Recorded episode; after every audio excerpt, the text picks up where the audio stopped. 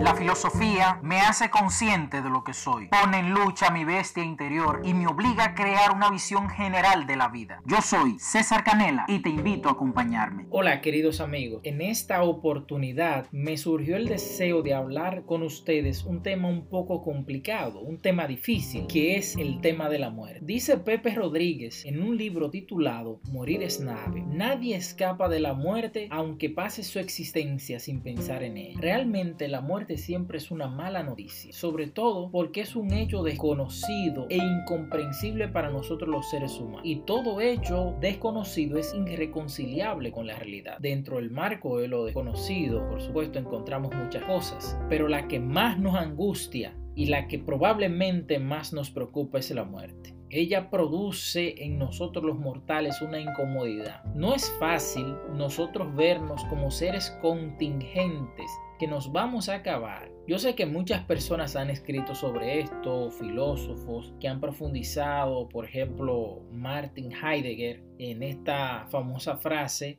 que resume parte de su filosofía existencialista, es el hombre es un ser para la muerte. Mucha gente tiende a huir de este tema y con razón, porque al ser el tema tan difícil de abordar y porque produce en nosotros tanta incomodidad, pues a veces resulta más fácil no hablar de él porque así, mientras no hablamos de ese tema, del tema de la muerte, pues vivimos la vida como si ella no existiera. Este hecho de la muerte es una cosa que está ausente prácticamente de nuestra realidad y de muchas de nuestras reflexiones diarias sería importante que nosotros cada día nos preguntemos, analicemos y pensemos en este hecho como un hecho posible, pero no para vivir la vida mareados, sino al contrario, para darnos cuenta que nuestra existencia es finita y que definitivamente pues necesitaremos de una manera u otra darnos cuenta que nos vamos a acabar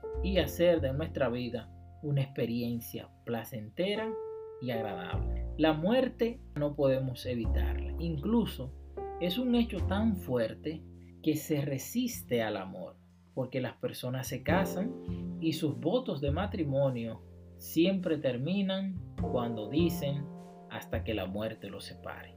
Es fuerte esto, porque una de las cosas que más sentido nos dan a nosotros mientras estamos vivos es el amor. El amor que compartimos con nuestros amigos, familiares, pero que con la muerte ese amor carece de sentido porque el objeto amado no estará presente. Yo pienso que nosotros tenemos que mirar la muerte como algo que puede dar sentido y plenitud a la vida, desde el punto de que, bueno, si nos damos cuenta que este acontecimiento es posible, entonces intentar valorar cada minuto, cada espacio que nosotros estamos y aprovechar cada momento en actividades que resulten edificantes para que la vida no sea una pasión inútil. Una vida sin la muerte, aunque no lo parezca, podría ser un eterno sufrimiento, porque la vida entonces se convertiría en un eterno proceso monótono y sin fin. En este mundo en el que vivimos, la vida sin muerte sería la materialización de la condena de los dioses de la mitología griega, sobre todo la condena que le hicieron a Sísifo, es decir, cargar con un peñasco para siempre y hacer las mismas cosas eternamente. Esta vida sin fin a la que muchos aspiran en el mundo, sin detenerse a reflexionar, sería una contradicción biológica porque la evolución necesita de la muerte para perfeccionarse en el tiempo. En otras palabras, si no existiese la muerte, la vida se resolvería en un terrible hastío. Todo resultaría indiferente porque todo sería arbitrario, recuperable y diferiblemente hasta el infinito. Me parece esto muy fuerte. Hay un texto que escribió José Saramago que se llama Intermitencias de la muerte.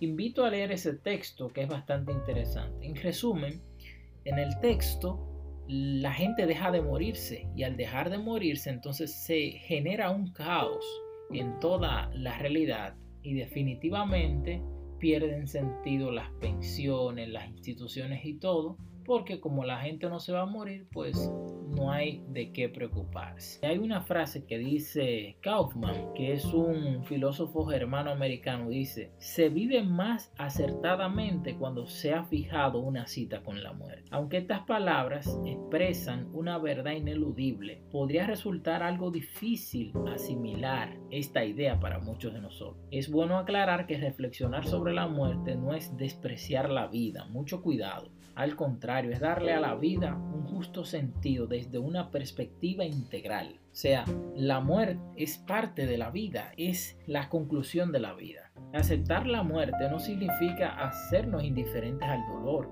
sino al contrario, impulsar una libre comprensión de este acontecimiento y ver la necesidad de este hecho con una madurez emocional.